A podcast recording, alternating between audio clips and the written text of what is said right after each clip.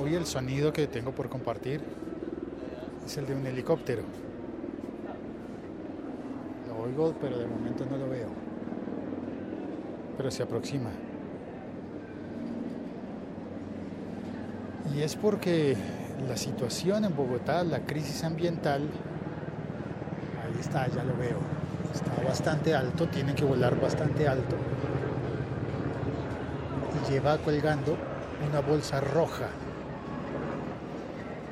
que desde acá se ve pequeña, pero cuando he tenido la oportunidad de ver ese tipo de helicópteros con esa bolsa roja de cerca, es una bolsa en la que fácilmente cabrían unas 10 personas. Me parece que va otro por allí. Sí, oigo un segundo helicóptero. Y esto es porque la Fuerza Aérea... Ah, ya lo veo, el segundo. Esto es porque la Fuerza Aérea de Colombia ha entrado a ayudar y a colaborar con, el, eh, con la situación del incendio forestal que empezó, bueno, que empezó hace un par de días, es decir, ayer fue el día más dramático al parecer del incendio forestal en los cerros de Bogotá, en la zona sur, en la parte baja de los cerros, por la localidad de San Cristóbal, en Bogotá. Ayer no lo mencioné en el podcast porque pensé que iba a ser algo como muy local, puramente local. Pero la noticia creció como el incendio creció. Estás escuchando un podcast de laliga.fm.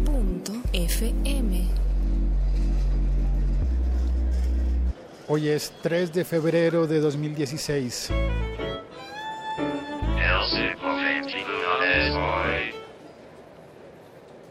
Y ayer eh, fue el día más fuerte del incendio y del humo, aunque hoy todavía se presenta el humo. Lo que ocurrió es que mm, algo por la situación climática hizo que se encendiera un incendio forestal. Por épocas como esta, en las que el sol es un poco más fuerte mm, en la ciudad, pues se suelen presentar incendios forestales. Así que yo el año en años pasados ya había visto los helicópteros, los había visto justo al costado del lago del Parque Simón Bolívar, el Parque Metropolitano Simón Bolívar, el mismo parque en el que se hace el Festival de Rock al Parque. Pues allí hay un gran lago y hasta allá llegan los helicópteros para abastecerse de agua. Por eso sé que el tamaño de la bolsa roja es así de grande. Llenan esa bolsa en el, en el lago. Cuando he estado allí es, es, curioso porque es un espectáculo bonito ver el helicóptero tan de cerca y un gran helicóptero de la Fuerza Aérea. Y la tripulación te saluda. Cuando estás allí tú los saludas y ellos saludan y están haciendo su, su trabajo. Claro, en, eh, en coordinación con los bomberos que tienen el cuerpo de bomberos de Bogotá, creo que tiene cerca de 200 personas allí en la zona del incendio forestal, tratando de controlarlo.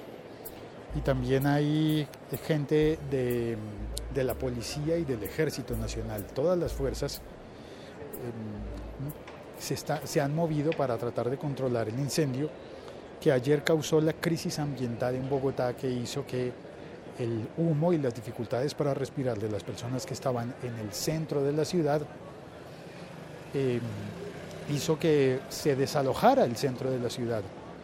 Las universidades que están en esta zona y las grandes compañías, empresas de trabajo de personas, al mediodía eh, dieron la orden de que la gente se fuera para sus casas. Los que se quedaron o los que estaban por allí, incluso desde temprano había muchas personas con tapabocas, o cubrebocas, les dicen en otras partes. De hecho, en este momento estoy viendo a una señora, todavía hay muchas personas que se cubren la cara por el humo, el humo que se respira. Ayer en mi Instagram publiqué un video corto, lo publiqué luego en, mi canal de, en el canal de YouTube del siglo XXI es hoy. Eh, publiqué el video extenso en el que busco una, en el que encuentro las cenizas que han caído en el suelo y las toco y se deshacen. Y las cenizas son o eran como, como palitos, como tronquitos pequeños, que uno diría, esto es un vegetal, es un tronquito de un árbol, pero es negro. Y los tomabas en la mano y se, desva- se desvanecía, se evaporaba y te dejaba solamente el tizne negro en la mano. Y ayer se veían las cenizas, esas negras y unas de color gris ceniza, por supuesto, se veían caer como en los países en los que cae nieve. Al- en, otra época viví en un sitio en el que había nieve y, fue tal cual, exactamente igual. Se veía caer la ceniza de esa manera. Así que el humo bajó, se decretó eh, el desalojo del centro de la ciudad, el sitio, por ejemplo, en el que estoy yo ahora en este momento. Y, y hubo, yo tuve que caminar muchísimo porque hubo pues, demasiada gente saliendo al mismo tiempo de este lugar en el que trabajan muchas personas y viven pocas. Pero al final logré, ¿no? Tuve que caminar eh, bastante, caminé hasta el Parque Nacional. Las personas que conozcan Bogotá sabrán eh, que serían unos, no sé, yo creo que caminé unos cuatro kilómetros para llegar a un punto en el que pudiera tomar un taxi y salir e irme a mi otro trabajo. Ahora, lo que quiero contar es que eh, con respecto a la luz, es algo que creo que todavía nadie ha contado. Y es una cosa que estoy experimentando en este momento y que experimenté ayer con más fuerza. Y es que la temperatura de la luz, al menos en esta zona de la ciudad, ha cambiado. Cambió bastante. Porque todo está de un... Tú miras a la gente alrededor y todo se ve de un tinte amarillo. Se ve como si fuera una luz más parecida a la del ocaso en, en, los lugares que tienen otoño, una luz otoñal y parecida a la del ocaso. Y esa luz está así porque está filtrada por el humo. Una capa de humo que está cubriendo a la ciudad, que se suma al smog natural. Bueno, natural no, perdón, me corrijo, habitual. Eh, y, y, hace que todo se vea como si tuvieras puesto unos lentes ahumados, unas gafas oscuras, unos cristales y todo toma un tinte ocre y es una imagen apocalíptica. Ahora, lo de haber eh, desalojado el centro ayer, pues fue, no sé, algo para mí un poco apocalíptico. Yo lo sentí apocalíptico, lo sentí muy raro. Y fue la primera vez en mi vida que vi eso. Creo que no había pasado antes en la ciudad que se haya desalojado la zona del centro de Bogotá. Ahora, para los que no conocen a Bogotá y me dicen, ¿por qué si el incendio es forestal desalojan el centro? Porque la zona a la que nosotros le decimos el centro es lo que ancestralmente fue el centro de la ciudad cuando fue una ciudad muy pequeña. Y se refería al centro básicamente porque tenía un trazado lineal y este era el centro, equidistante entre los que vivían al norte y los que vivían al sur. Hacia el occidente no se consideraba la ciudad de Bogotá y hacia allí se dispuso el aeropuerto, el antiguo y el nuevo, que estaban lejos de la ciudad, pero que ahora terminaron los dos, los dos sitios abarcados por la ciudad que ha crecido en proporciones gigantescas. Así que lo que nosotros decimos el centro no es el centro geográfico, digamos que es el centro histórico. Se parece a lo que ocurre en, eh, en, la ciudad de Cartagena, por ejemplo, que el centro histórico, Cartagena de Indias, que el centro histórico no está en el centro geográfico de la ciudad, sino que está en la zona amurallada, que queda bordeando la costa, bordeando la avenida del General Santander, allí, por, ese, por esa zona está el centro histórico. Y claro, la ciudad no podía crecer hacia el mar, así que creció hacia el interior. Y cuando tú dices el centro, no es una, no es una, eh, una señal eh, geográfica. Bueno, ahí van los helicópteros de nuevo. ¿Ya van de regreso? Sí. Uno que veo por allí, por ese costado, el otro está cubierto por el edificio que tengo enfrente, pero lo oigo. La Liga.fm Estamos conectados. Quiero darle las gracias a las personas que vinieron al chat usando la aplicación Locutor Co. Y esas personas son Álvaro de Colombia Construye,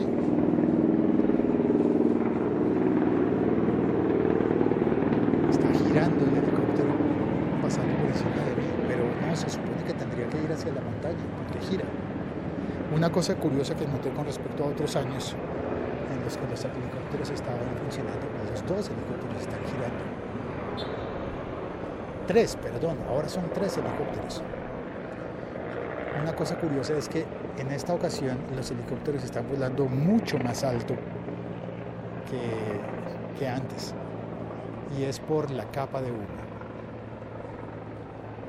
Yo creo que están volando así de alto para evadir la capa de humo, que debe hacer difícil la maniobrabilidad del aparato, del helicóptero. Están dando como, como giros en círculos. Yo creo que tienen que hacer maniobras pues para distribuirse y no acercarse y no, no tener una colisión entre ellos. Bien, eh, decía que Álvaro está escribiendo y dice, la gente no entiende aún lo que está pasando con el cambio climático. Es verdad, Álvaro. Comenzamos reportando calor en Bogotá, que es una ciudad que siempre ha sido fría y que mm, a los bogotanos nos han discriminado dentro de Colombia, un país caliente, porque es una de las pocas ciudades frías. Pero ahora ya no está tan fría. Em, Lancero Parcero dice en el chat, Ay, llegué tarde por estar haciendo avance noticioso de la hora, por estar viendo las noticias. Buenos días, reportando sintonía desde la Torre Sonora. Es que si no te lo he contado, Lancero Parcero trabaja en una cadena de noticias de, de radio, así que él es uno de, lo, de los disidentes, uno de nuestros agentes infiltrados en la radio, oyendo podcast. Gracias, Lancero. Dice, todavía aspirando oxígeno ahumado. Ayer en la tarde desde Unicentro, desde muy al norte de la ciudad, se veía el incendio y la humareda como si Monserrate hubiera entrado en erupción. Solo que Monserrate tendría que ser un volcán, que no lo es. Es simplemente un cerro, una montaña. No tenemos volcanes cerca de la ciudad. Recuerdo que de niño en los colegios los niños se asustaban los unos a los otros. Eso que te crean un, mito urbano y te dicen, oh, es que Monserrate es un volcán y dicen que un día va a hacer erupción y va a, a, destruir la ciudad. Pues no, no. No va a ser por una erupción volcánica que no existe, un volcán por acá. Pero caramba que si se parece esto de un incendio forestal, se, nos parece mucho.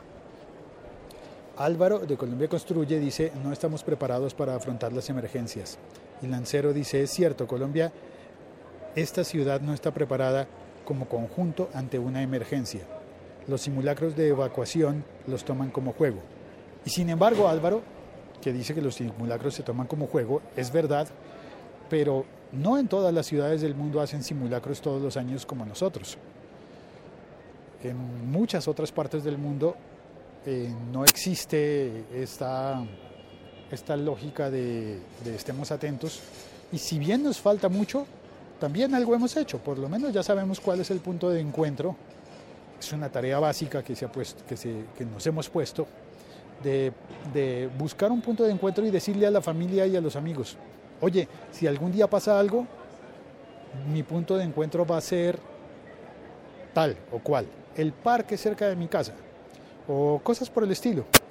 Eh, y si hay que desalojar un edificio, pues yo he hecho muchos eh, simulacros en este edificio desde el que estoy transmitiendo hoy y yo sé que mi punto de encuentro sería en la plazoleta del Rosario. Allí tendría que ir yo. Bueno, en condiciones... Espera uno que eso nunca llegue a ocurrir, ¿no? Que siga siendo un juego.